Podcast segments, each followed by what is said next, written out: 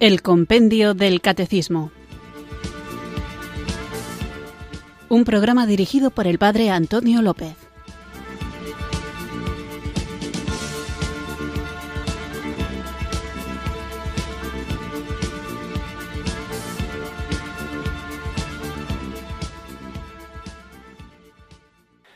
Muy buenas tardes, queridos oyentes de Radio María. Recibido un cariñoso saludo desde Irurzun, en Navarra, quienes sintonizáis una tarde más esta radio que cambia vidas, esta emisora de la Virgen, Radio María, para escuchar el programa El Compendio del Catecismo, nuestro espacio diario de formación católica en el que tratamos de conocer la fe que queremos vivir, compartir y defender. Vamos a continuar con un tema tan importante no por lo que Él es en sí mismo, sino por lo que significa. Estamos hablando del pecado y digo que el problema del pecado no tiene su importancia en lo que Él es, sino en lo que significa. Y lo que significa fundamentalmente es el rechazo de Dios y la cerrazón a acoger su misericordia. Por eso es importante que sepamos qué es el pecado, que tengamos conciencia de él y que veamos que no todos los pecados son iguales. Vamos a tratar este tema. No quiero hacer una introducción muy larga porque luego me quedo con ganas de hablar de lo que plantea la siguiente pregunta del compendio del catecismo y por eso vamos a comenzar ya, sin mucho más preámbulo, invocando juntos el don del Espíritu Santo.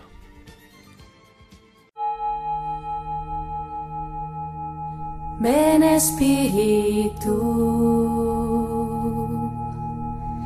ven Espíritu, ven Espíritu.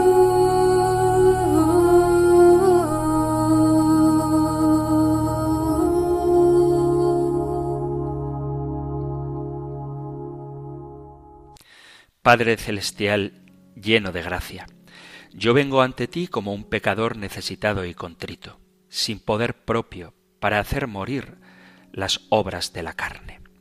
Necesito de ti diariamente, que vengas en mi ayuda para hacer de mi obligación el mortificar el poder del pecado que vive en mí. Que nunca intente hacerlo en mis propias fuerzas, olvidando que sin tu espíritu mis esfuerzos serán en vano. Señor, a través de tu espíritu, ayúdame a hacer morir la sutil y astuta fuerza del enemigo. Al despertarme cada día, dame la fuerza para recordar mi tarea de hacer morir al pecado y recordar que el pecado me matará a mí mismo si yo no lo hago morir a él. Protégeme de nunca claudicar en mi batalla contra el pecado, sabiendo constantemente que el pecado tomará ventaja. Ayuda a mi corazón a abundar en gracia que fluya de tu espíritu y destruye en mí la incontenible tendencia por pecar. Dame una vida caracterizada por la mortificación del pecado y dame vida, vigor y consuelo para mi vida y para esta batalla. Señor, recuérdame cada día que debo esforzarme por ser totalmente obediente a ti y así debilitar el poder del pecado en mi vida Ayúdame a conocer los métodos y las ocasiones del éxito del pecado y a luchar y a esforzarme constantemente por la santidad. Que yo pueda tener conciencia de mi culpa, del peligro y de la maldad del pecado, sabiendo que sin ti caigo en una conciencia cauterizada, en dureza de corazón y engaño a mi alma. Señor, permite que tu santa ley esté siempre en mi mente, para que me pueda guiar y producir temor por ti. Por la gracia de tu Espíritu, implanta humildad que debilite el orgullo, pureza de mente para limpiar lo sucio, mentalidad celestial para contrarrestar el amor desordenado a este mundo. Que tu Espíritu produzca que mi corazón abunde en gracia y en los frutos que son contrarios a la carne. Consume y exhibe la raíz de mi pecado trae la cruz de Cristo a mi corazón a través de la fe, porque es sólo al contemplar la gracia desplegada en la cruz de Cristo que seré capaz de experimentar su poder aniquilador del pecado. Por intercesión de María Inmaculada, a quien hiciste ser concebida libre de pecado, concédeme esto que te pido, por Jesucristo nuestro Señor. Amén.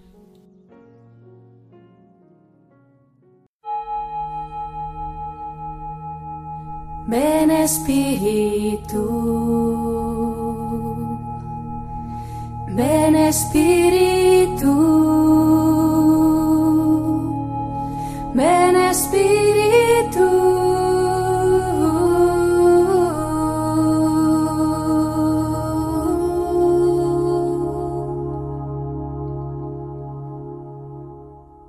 Después de haber invocado juntos el don del Espíritu Santo, vamos allá con nuestro nuevo programa. Como os decía, seguiremos hablando del pecado. Hasta ahora hemos visto lo que supone para nosotros acoger la misericordia de Dios, porque nunca hay que perder la perspectiva de la acogida de la misericordia de Dios cuando hablamos del pecado. El pecado es el rechazo a esa misericordia.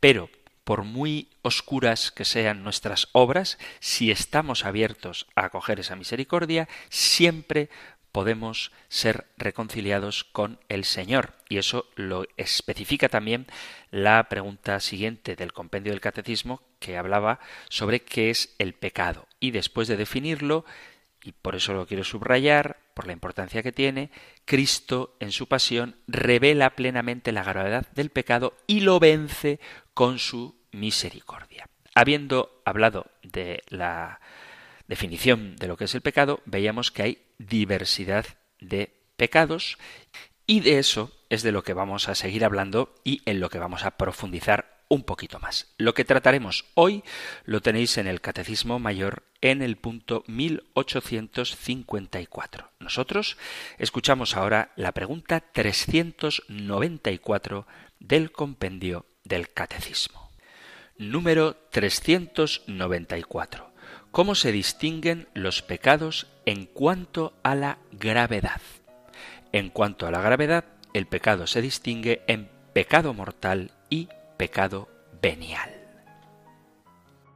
Como estamos tratando el tema del pecado, y para saber distinguir, aunque luego hay una pregunta explícitamente dedicada al pecado mortal y al pecado venial, pero para saber distinguir estos dos tipos de pecado, hay que destacar la importancia de volver a insistir en que el pecado es una ofensa contra Dios, porque a veces se suscita en el corazón de algunos una especie de sentimiento de culpa, pero carente de conciencia del pecado. Decía el Papa Benedicto XVI, al trato respetuoso se contrapone la falta de respeto y a la justicia el trato injusto que suscita en la conciencia cierto malestar, desagrado o remordimiento, es decir, sentimiento de culpa. ¿Por qué? Porque la persona es consciente de obrar mal, que su actuar no se conformó con sus principios, porque existe una desarmonía entre la práctica y la teoría, entre la respuesta que damos y el deber que hemos aceptado entre lo que vivimos y lo que somos. Este fenómeno psicológico es el sentimiento de culpa, se da en las relaciones humanas. Pero ¿existe, se pregunta el Papa, hoy día en el trato con Dios? Porque antiguamente el creyente experimentaba este sentimiento de culpa por las ofensas contra el respeto a Dios, por la desobediencia a sus preceptos o simplemente porque se consideraba un pecador. Pero hoy en día se da el sentimiento de culpa religiosa en el hombre moderno, inmerso en la cultura secularista, exaltado en su libertad y conciencia, siente ofender a Dios quien vive en la indiferencia religiosa regido por el subjetivismo y el relativismo? Cierto que existen ofensas contra Dios, pero en una gran mayoría sin conciencia de pecado, porque el sentimiento religioso de culpabilidad está enfermo, como dormido, aletargado. En el mundo actual, muchos, en su miopía religiosa, se conforman con decir yo ni mato ni robo. Como mucho, tienen un sentimiento ético de culpa, pero no religioso. La causa de la falta de conciencia del pecado es que si se elimina a Dios del horizonte del mundo, no se puede hablar de pecado. Al igual que cuando se esconde el sol, desaparecen las sombras, la sombra solo aparece cuando hay sol, si estás en total oscuridad no hay sombra, del mismo modo el eclipse de Dios comporta necesariamente el eclipse del pecado.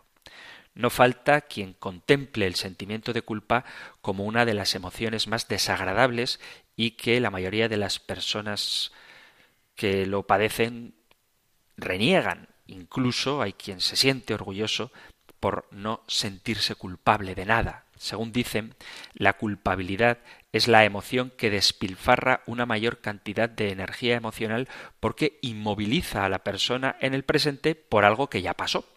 Una de las consecuencias más comunes del sentimiento de culpa es el remordimiento o pesar interno que surge en la conciencia por haber cometido una mala acción. Es la inquietud que despierta la memoria de una culpa que va creciendo de modo imperceptible dentro de la persona. ¿Por qué? Pues por una falta, un delito, una ofensa que se comete voluntariamente por lo que se dijo, por lo que se realizó o por lo que no se hizo, por la omisión, palabra, obra u omisión. Porque no se cumplió con una obligación, con un deber, con una promesa, con un compromiso personal. La culpa aparece por el choque entre el modelo ideal de conducta que tenemos interiorizado y lo que en realidad se hace, porque alguien queda atrapado en la culpa y no se gusta, se descalifica, se tortura y se siente incapaz de tomar las riendas de su vida. Cada uno de nosotros, consciente o inconscientemente, tiene un conjunto de pautas aprendidas que marcan cómo debe comportarse. En nuestro código moral se puede o no se puede coincidir completamente con el código social en el que vivimos, el cual, por supuesto, ha contribuido en gran medida a la configuración de nuestra conducta. La sociedad crea reglas y nosotros las adoptamos, la mayor parte de las veces cuando estamos bien formados como algo propio. El contenido del código moral personal es el conjunto de normas que organizan nuestro comportamiento. Desde la ética y por el bienestar personal, muchos superan el sentimiento de culpa convencidos de que hay que abandonar el perfeccionismo y aceptarte tal y como eres porque ya haces lo que puedes. No siempre es lo que deseas, pero eres como eres. En la vida social, al margen de la fe, muchos combaten el sentimiento de culpa mediante reparación, pedir disculpas o reconocer el error cometido. El problema más de fondo a la hora de reconocer lo que es el pecado es la exaltación del hombre, que se ha puesto a sí mismo en el centro, haciéndose sordo a la voz de Dios. Se vive en este mundo como un tren alocado, esta aldea global, en el contexto cultural que vivimos, tan confuso como la Torre de Babel, y que padece los efectos de un tsunami en las costumbres y por supuesto también en la relación con Dios. Y este hombre contemporáneo que se ha puesto a sí mismo en el centro está sordo a la voz de la conciencia y se ha vuelto desobediente a la voz de Dios.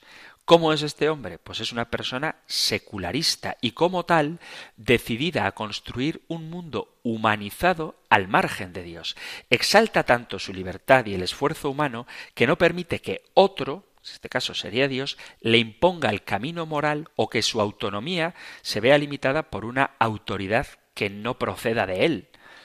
Muchas veces el hombre no niega a Dios, el hombre contemporáneo, no niega a Dios, pero sí su dependencia y la soberanía de Dios. Es decir, no tiene al Señor como criterio supremo de las decisiones libres que toma, ni le hace el guía de su conciencia, sino que siente que su conciencia es totalmente autónoma, tanto en los juicios que hace como en las decisiones que toma.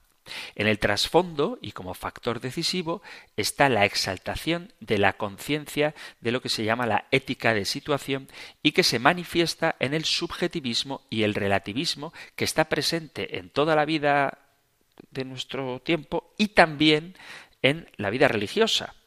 ¿Cómo se entiende la conciencia? Decía Juan Pablo II, como la facultad que tiene el privilegio de fijar de modo autónomo los criterios del bien y del mal y actuar en consecuencia. Y esta visión coincide con una ética individualista para la cual cada uno se encuentra ante su verdad, que es diversa de la verdad de los demás. Esta famosa expresión casi poética, por lo menos rima, nada es verdad, nada es mentira, todo depende del color del cristal con que se mira, o una famosa canción que su ritmo y melodía es muy optimista y alegre, pero el mensaje que encierra pues no deja de incurrir en esto que menciona Juan Pablo II. Y es eso, de, depende, todo depende, de según cómo se mire, todo depende. Este relativismo ético defiende que los principios morales son subjetivos y no absolutos, son relativos y no universales, de tal forma que su moral es la del amor que centra su atención en la donación liberadora y no en la obligación que lleva a un pecado que atemoriza. El hombre vive, por tanto, su relación con el pecado desde una perspectiva de indiferencia religiosa. Fruto del secularismo y de esta ética de situación, el hombre del siglo XXI tiene una actitud indiferente de pasotismo hacia lo religioso. Como Dios y lo religioso no tienen un valor objetivo, es comprensible esta sordera que obstaculiza cualquier sentimiento de culpa entendiéndolo como una desobediencia a Dios. No tiene conciencia de las faltas religiosas porque los ateos no sienten inquietud religiosa alguna y no perciben el motivo de preocuparse por el hecho religioso. Un ejemplo concreto. Mucha gente siente que no ir a misa un domingo no tiene ningún tipo de problema porque ni hacen daño a nadie ni se sienten mal. Más del 70% de los bautizados mayores de edad en España asegura que es católico pero que no practica su fe. Y muchos de ellos viven al margen de la fe como personas que aunque se declaren católicas actúan como indiferentes, agnósticos o incluso ateos. Como católicos mantienen la fe recibida, pero viven apartados tanto de la Iglesia como del culto. Son creyentes de una religión descafeinada que reducen la fe, la moral y el culto a un criterio personalista. Es decir, yo me acuerdo de Dios y cuando me nace voy a la Iglesia. Esto ha llevado a la pérdida del sentido de pecado. Y es una consecuencia lógica. Quienes viven los rasgos que he mencionado, quienes viven su fe de esa manera tan subjetivista y con un criterio puramente personalista, no tienen sentimiento de culpa por ofender a Dios. Sí que permanece el sentimiento de culpa en un sentido psicológico, pero no en el sentido de pecado que está unido al sentido de Dios, a la religiosidad interiorizada, a la relación amistosa entre el hombre y Dios. Decía ya en el siglo XX, en la primera mitad del siglo XX, San Pío XII, es posible que el mayor pecado del mundo de hoy consista en que los hombres hayan empezado a perder el sentido del pecado. Y Juan Pablo II hablará más tarde de que se ha oscurecido atenuado, diluido, disminuido el sentido del pecado. Es el drama del hombre moderno, actor y víctima de su entorno cultural. Pero no podemos negarlo, el pecado existe como ofensa a Dios y al prójimo. Que no exista sentimiento de culpa, ese pecado subjetivo, no quiere decir que no exista la culpabilidad objetiva de quien ofende a Dios. Tengamos presente cómo Dios es el tú absoluto a quien el creyente siempre respeta y nunca ofende.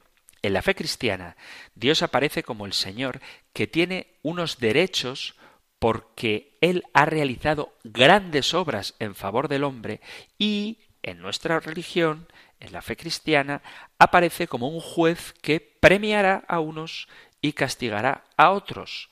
A Dios hay que obedecerle, amarle y nunca ofenderle. El trato justo y respetuoso se rompe con la desobediencia a la ley de Dios y con las faltas cometidas directamente o bien contra el propio Dios o contra el prójimo. El pecado es ante todo una injusticia contra Dios.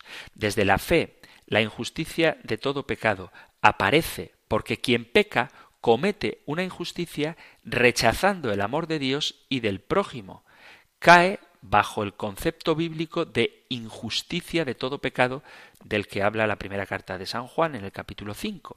El pecado es una injusticia contra Dios por la violación de los derechos de Dios y por la infidelidad a los compromisos personales que hemos adquirido con Dios y por la ingratitud de los beneficios que hemos recibido de Dios. Quien peca desobedece, contraría la justa voluntad de aquel a quien debemos sumisión. No se le glorifica, se lesionan los derechos de Dios como Señor del mundo y también, por supuesto, del orden moral, como una persona directamente ofendida. Atentamos contra la justicia que recibimos de Dios. Básicamente, por tanto, el pecado consiste en el rechazo de Dios. La ofensa realizada contra Dios, con la pérdida o disminución de su amistad, y de esto es de lo que hablaremos, pérdida o disminución de su amistad, es una injusticia por el olvido del Señor y Creador. Quien peca comete una infidelidad contra el Dios de la alianza, ese Dios que ha hecho un pacto de amor contigo y contra el compromiso que adquirimos con Él por todos los beneficios que nos hace constantemente. Por eso, en la Sagrada Escritura, el concepto de pecado está vinculado y muchas veces identificado con el adulterio, con la ingratitud, con la idolatría, con la rebeldía de quien pretende ser igual a Dios sin Dios y no según Dios. Desde la reflexión teológica, el pecado es una ofensa contra Dios por la injusticia que le hacemos y el desamor que supone. El pecador contraría la voluntad de aquel a quien debe sumisión.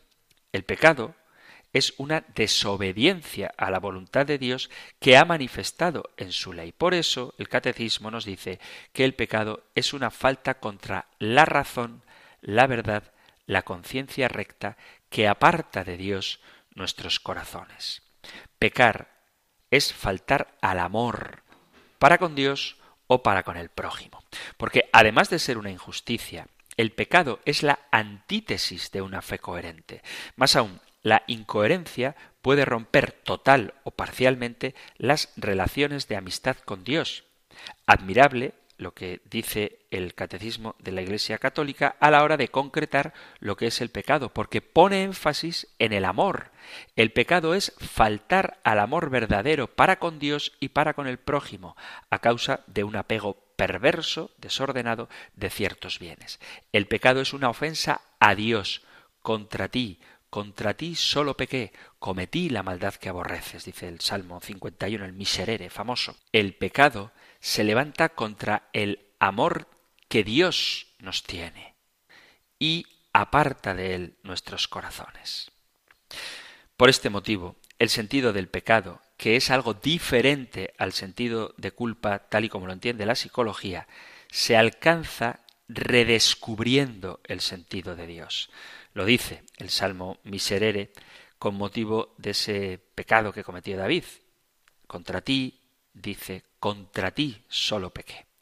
Por eso, para entender que hay diversidad de pecados y que puede ser pecado mortal y pecado venial, hay que tener claro que el pecado es ante todo una falta de amor a Dios y al prójimo. Ahora bien, esa falta de amor puede ser que rompe definitivamente, definitivamente no, que rompe radicalmente nuestra relación con Él o que disminuye, afea, debilita nuestra relación de amor con Él. Hacemos una breve pausa musical y vamos a la distinción entre pecado mortal y pecado venial. Mírame, recuérdame quién soy, dirígeme Haz germinar lo que una vez sembraste en mí. No me pierdas de vista, aunque te haya dolido a verme creado. Aunque el pecado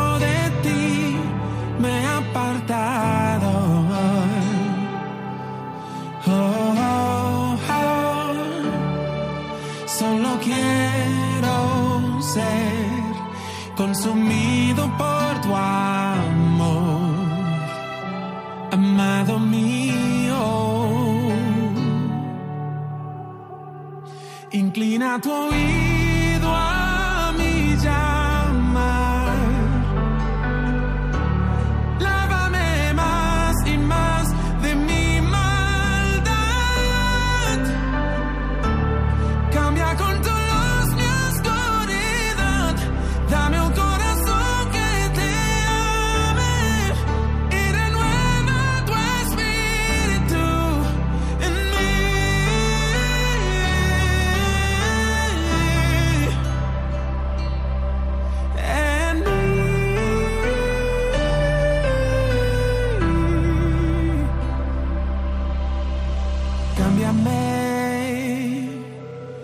en maldad fui concebido.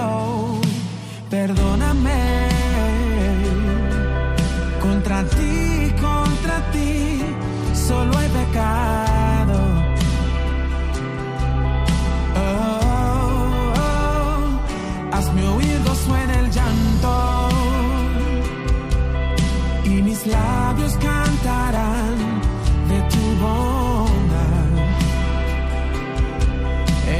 secreto hazme saber lo que has de hacer,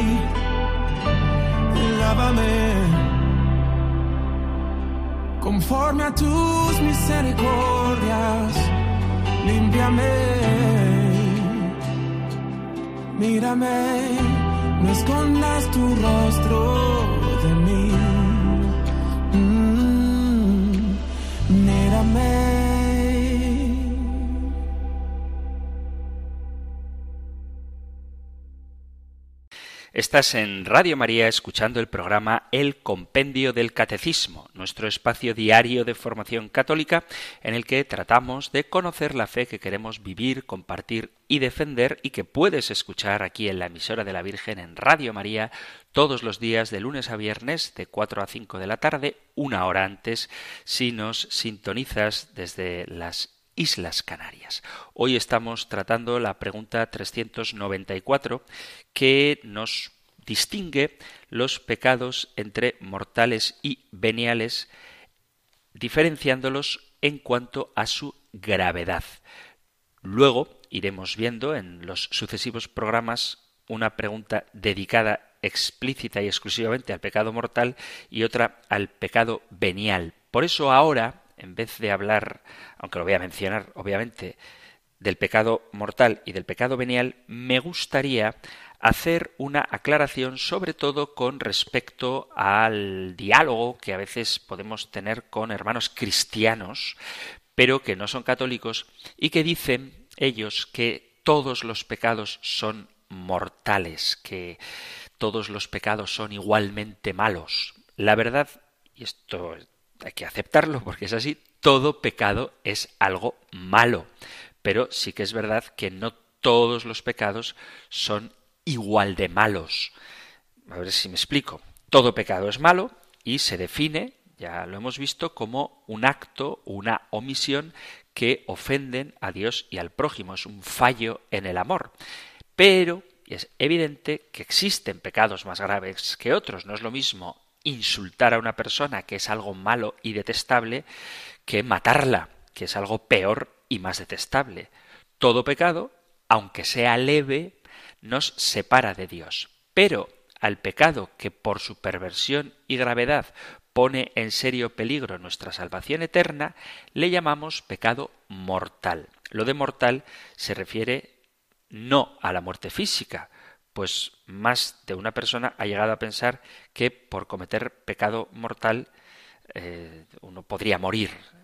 Entonces, ¿qué significa mortal según la Biblia? ¿Qué significa la muerte en la Biblia?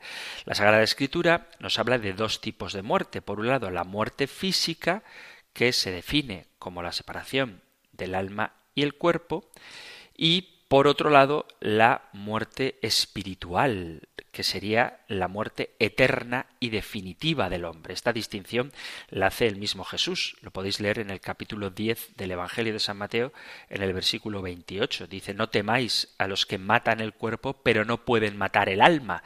Temed más bien a aquel que puede llevar a la perdición alma y cuerpo en la gehenna.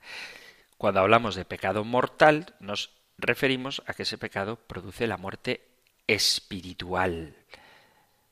Cuando, por ejemplo, Jesús dice en el Evangelio de San Mateo capítulo 25 versículo 41 entonces dirá a los de su izquierda, apartaos de mí, malditos, id al fuego eterno preparado para el diablo y sus ángeles. O cuando, en el Evangelio de San Mateo, en el capítulo 7, versículo 23, responde, apartaos de mí, jamás os conocí, agentes de iniquidad.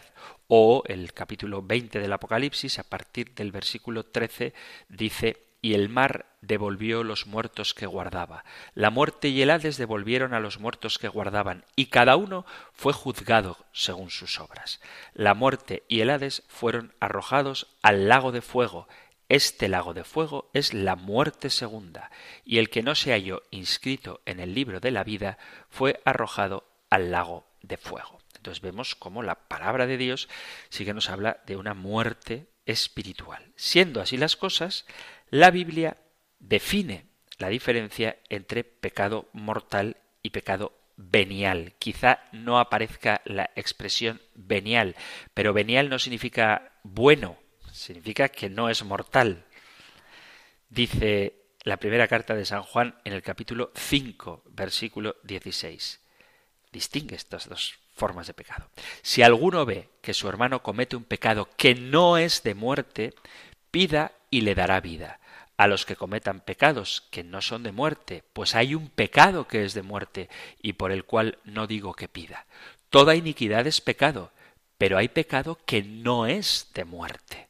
Bueno, pues aunque está tan claro en la palabra de Dios, y hay más pasajes que ahora vamos a ver, hay quien niega que exista una diferencia entre pecado mortal y pecado venial. Mucho entre los hermanos separados, que niegan esta distinción, pero también en la predicación católica. Hay algunas veces que he escuchado en un afán de tratar de que evitemos incluso el pecado venial, cosa que hay que procurar evitar el pecado venial, pero a veces para motivarnos a luchar contra el pecado venial con fuerza, se ponen ejemplos en los que parece que esta distinción queda difuminada. Recuerdo una vez que con muy buena intención y en una predicación bonita y conmovedora, un sacerdote decía que no tiene sentido que uno se sienta bien si está clavándole alfileres a Jesús crucificado simplemente por el hecho de que otros le están clavando una afilada corona de espinas y unos enormes clavos en brazos, en manos y pies. Entonces, es verdad que no puedes sentirte bien porque tú simplemente le estás clavando alfileres, porque el sufrimiento que siente el Señor es el mismo. Bueno, pues no, no es el mismo. A nivel físico, desde luego, no es el mismo y desde luego la idea del pecado no se puede equiparar la malicia de clavarle simplemente alfileres, pretendiendo que eso no le va a hacer apenas daño porque está sufriendo más porque le están clavando clavos. Entonces, la idea no es esa. Todo pecado es pecado. Eso lo tenemos claro. Todo pecado está mal. Todo pecado es pecado. Sin embargo, sin embargo, no todos los pecados son iguales. Quienes niegan esta distinción entre pecado mortal y pecado venial se fundan cuando quieren hacerlo bíblicamente en la carta de Santiago, en el capítulo 2, versículo 10, que dice, porque todo aquel que guarda toda la ley, pero falla en un punto, se hace culpable de toda ella. Esto dice la carta de Santiago. Y algunos insisten en que esta es la prueba de que la Biblia no distingue entre pecados mayores y menores. Pero hay que responder a esto con cuidado, porque la palabra de Dios y desde luego la tradición de la Iglesia sí que nos habla de algunos pecados que son mayores que otros. Incluso el propio Jesús afirma este hecho cuando está siendo interrogado por Pilato y éste le dice, ¿no sabes que tengo poder para soltarte o, no? Y eh, Jesús le responde, leo el versículo 11, capítulo 19 del Evangelio de San Juan. Jesús le responde a Pilato, ninguna autoridad tendría sobre mí si no te la hubieran dado de lo alto. Por eso el que me entregó a ti tiene un pecado mayor. Por eso hay que saber, hay que reconocer que no todos los pecados son iguales. La tradición de la Iglesia siempre ha hablado de grados de pecados. La distinción mortal venial se utiliza para saber que hay unos pecados que destruyen la caridad en el corazón del hombre por una grave violación de la ley de Dios y alejan al hombre de Dios, que es el fin último y su bienaventuranza. En este entendimiento, una violación grave es un rechazo deliberado o intencional de los mandamientos que hay que confesar y hacer penitencia, porque de lo contrario perderíamos la gracia transformadora que es lo que nos hace acceder al cielo y perdiéndola pues estaríamos abocados al castigo eterno. Dios nos aplica la obra de Cristo al recibir los sacramentos que Él ha establecido, tanto el bautismo como el sacramento de la penitencia al que podemos recurrir siempre que lo necesitemos.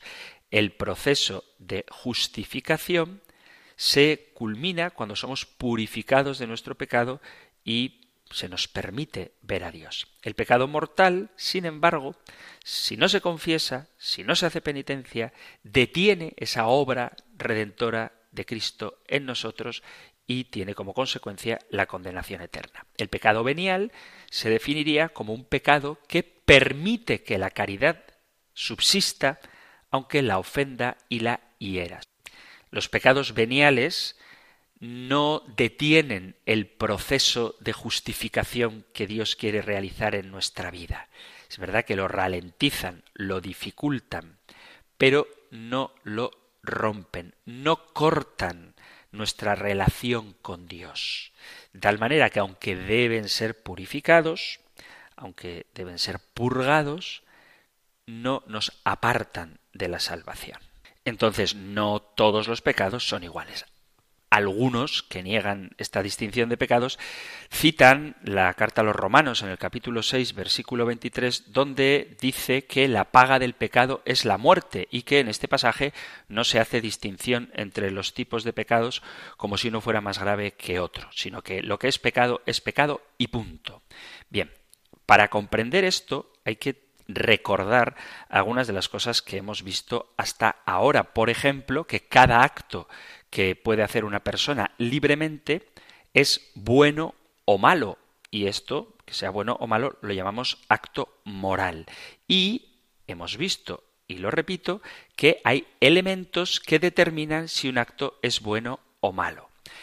Simplificando las cosas, bueno, siendo simples, más que sencillos, simples, hay quien dice, pues no, si la Biblia lo aprueba es un acto bueno y si la Biblia no lo aprueba es un acto malo. Y lo cierto es que las cosas no son tan sencillas, porque tú puedes estar haciendo una obra que según la Biblia es buena, como por ejemplo dar limosna a una persona necesitada, pero hacerlo por motivos equivocados como que la gente te vea y te aplaudan y te admiren. Eso es lo que hacían los fariseos y su obra era buena, pero su intención la convertía en mala. Podéis leer el Evangelio de San Mateo en el capítulo 6, cuando Jesús habla de cuando vosotros oréis, no hagáis como los fariseos, cuando deis limosna, no hagáis como los fariseos, cuando ayunéis, no hagáis como los fariseos, porque ellos lo hacen para ser vistos por la gente. Entonces es verdad que es una obra buena, aprobada por la Biblia, pero está hecha con mala intención. Entonces no es tan sencillo como si haces lo que dice la Biblia, está bien, y si no lo haces, está mal. Es algo más complicado. Por eso, la moralidad del acto humano tiene distintos elementos. El objeto, que es la acción en sí misma, la intención, que es la motivación que te lleva a hacerlo, y las circunstancias, que es el contexto donde se desenvuelve ese acto. Es por esto que un acto cuyo objeto es el mismo, orar, por ejemplo, dependiendo de la intención con la que lo has hecho, que puede ser o bien adorar a Dios o bien que la gente piense que eres un santo y te aplaudan por ello, el mismo acto bueno puede ser moralmente bueno o malo. Incluso un mismo acto, dependiendo de las circunstancias, puede ser incluso más grave que otro. No es lo mismo robar que siempre es un pecado. Robar está mal, moralmente. Pero no es lo mismo robar porque estás viendo cómo tus hijos padecen un hambre y no hay modo alguno de quitárselo, o no se te ocurre a ti otro modo de quitártelo, de quitárselo, el hambre, que robar simplemente por capricho, porque te apetece tener el iPhone 15, entonces lo robas. Evidentemente no es lo mismo robar para comer que robar para aparentar. Yo creo que eso es bastante sencillo. Entonces sabemos que hay pecados que son más graves que otros, siendo que todo es pecado. Por ejemplo, si tu esposa te pregunta, oye, ¿qué tal me sienta este vestido? ¿Me hace gorda? Y tú le dices que no, que le sienta fenomenal, estás diciendo una mentira. Eso está claro, es una mentira, pero hay que entender que esa mentira no rompe la relación con tu esposa del mismo modo que si te pregunta en qué has gastado tus dineros y resulta que te los has gastado comprándote unas zapatillas carísimas y le mientes diciendo que has tenido que reparar el coche. Son mentiras, las dos cosas, te queda bien el vestido, es una mentira, me he gastado el dinero porque tiene una avería en el coche, cuando en realidad te has comprado unas zapatillas carísimas, es otra mentira, pero es evidente, yo creo que es bastante claro, que la relación de amor con tu esposa no se daña de igual manera con una mentira que con la otra. Entonces, cuando uno comete un pecado, aunque todo sea pecado, existen pecados mortales que tienen un tipo de castigo y pecados veniales, que repito, veniales con V, o sea, no es venial de bueno, es que a lo mejor suena al oído venial parecido a bueno, pero venial significa que es perdonable, que no rompe la relación con Dios, aunque sí que la disminuye. Entonces, no se puede afirmar, porque tampoco sería justo, que todo pecado tiene como consecuencia la condenación, no importa si es grave o leve, porque todos seríamos reos de muerte por haber cometido un pecado al margen de su gravedad. Sin embargo, la Biblia deja claro que no todos los pecados tienen ni la misma gravedad ni el mismo castigo. Por ejemplo, San Mateo, en el capítulo 25, versículo 22, dice, Yo os digo, todo aquel que se encolerice contra su hermano será reo ante el tribunal, pero el que llame a su hermano imbécil será reo ante el Sanedrín, y el que le llame renegado será reo ante la gehenna del fuego. Aquí Jesús habla de tres tipos de ofensas una que es más grave que la otra y que conllevan sanciones distintas. Si todos los pecados fueran de igual gravedad, no tendría sentido hacer esta distinción porque todos serían reos de la genna y punto. En el Evangelio de Juan, vuelvo a la cita de antes, en el capítulo 19, le dice Jesús a Pilato, no tendrías ningún poder si no te lo hubieran dado de lo alto, por eso el que me ha entregado a ti tiene un pecado mayor. Jesús mismo dice que hay un pecado que es mayor que otro. Y hay más ejemplos. En el Evangelio de San Mateo, en el capítulo 18, una de las frases más duras de Jesús, dice, al que escandalice a uno de estos pequeños que creen en mí, más le vale que le cuelguen al cuello una piedra de molino y lo tiren al mar. Jesús está poniendo el pecado de escandalizar a uno de los pequeños como merecedor de un castigo mucho mayor. O cuando dice Jesús a propósito del pecado de Judas, que más le valdría no haber nacido. Entonces vemos cómo los castigos por los pecados no son exactamente los mismos. Entonces, ¿cómo tenemos que entender lo que dice la carta a los romanos de que el pago, la paga del pecado es la muerte? Pues lo que quiere decir San Pablo es que todos hemos sido afectados por el pecado original y sin la gracia de Dios no podríamos salvarnos. Pero no quiere decir que luego el creyente, ya justificado por la fe que está en gracia de Dios, pierda esa vida nueva por cualquier pecado que cometa, porque en ese caso no se salvaría nadie, porque difícilmente te sorprenderá la muerte sin haber cometido una falta, aunque sea muy pequeña. Dice el libro de los Proverbios que el justo peca siete veces al día. El libro de los Proverbios capítulo 24 versículo 16. Y el propio San Juan, en la primera carta de San Juan, capítulo 1, versículo 10, dice, si decimos no hemos pecado, le hacemos mentiroso y su palabra no está en nosotros. Entonces creo que es de sentido común que no todos los pecados son iguales. Ojo, esto no significa, y a veces se interpreta malamente, que los pecados, incluso los veniales, no tengan consecuencias. O sea, todos los pecados son malos, todos los pecados tienen consecuencias, pero no todo pecado es de muerte. Dice primera carta de Juan, vuelvo a citar, capítulo 5, versículo 17. Toda iniquidad es pecado, pero hay pecado que no es de muerte. La moralidad de los actos, lo veremos detenidamente en los siguientes programas a propósito de lo que es el pecado mortal y luego otro sobre lo que es el pecado venial, pero la moralidad de los actos humanos se determina por el objeto, la intención y las circunstancias. La intención puede influir en la moralidad de un acto y las circunstancias también, sea para aminorar o agravar la culpa o la responsabilidad moral del sujeto. Dice Jesús en el Evangelio de Lucas capítulo 12 versículo 47. Aquel siervo que conociendo la voluntad de su Señor no ha preparado nada ni ha obrado conforme a su voluntad, recibirá muchos azotes.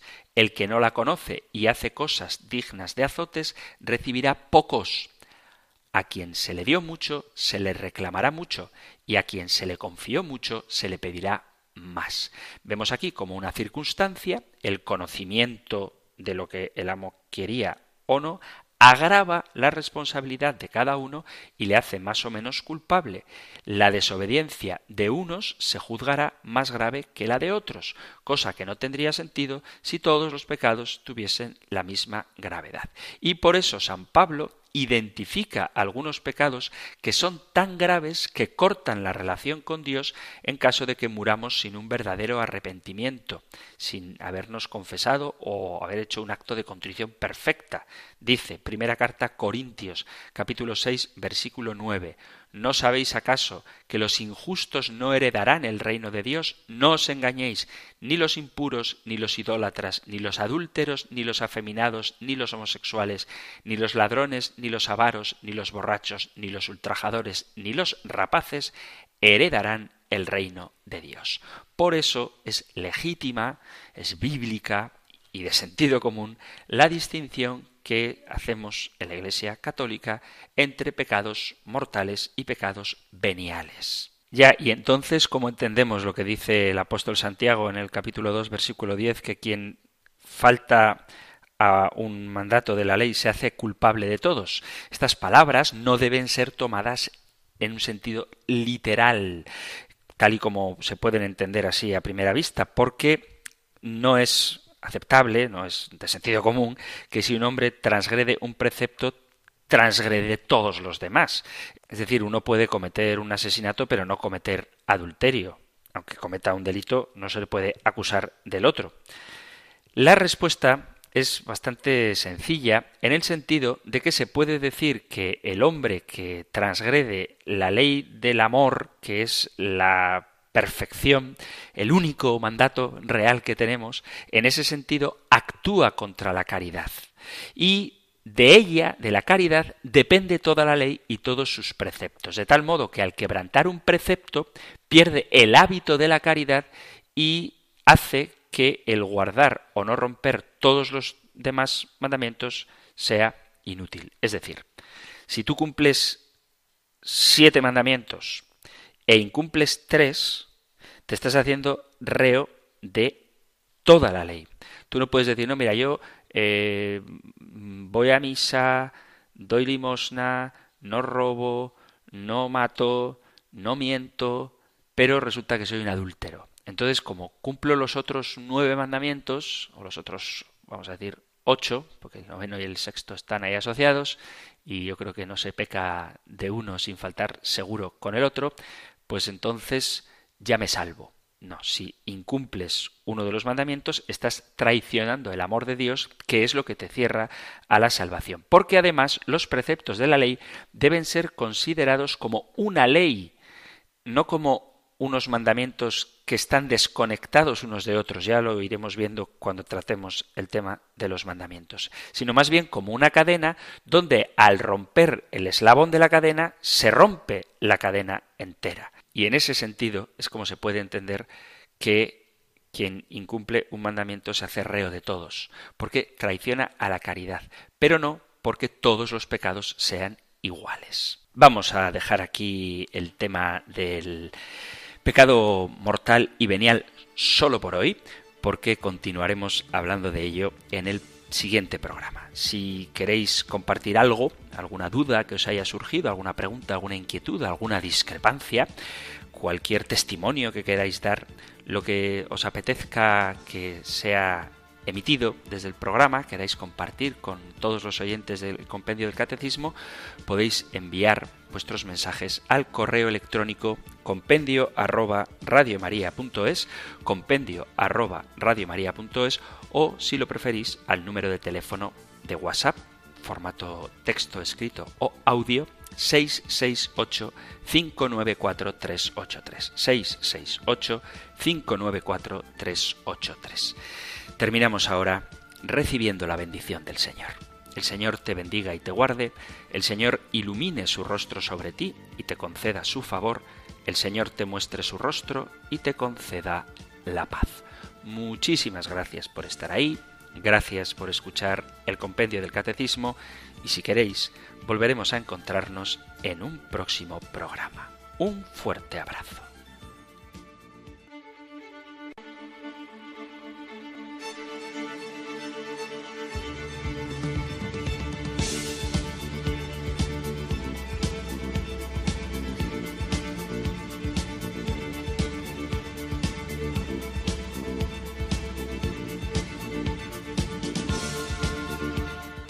El Compendio del Catecismo.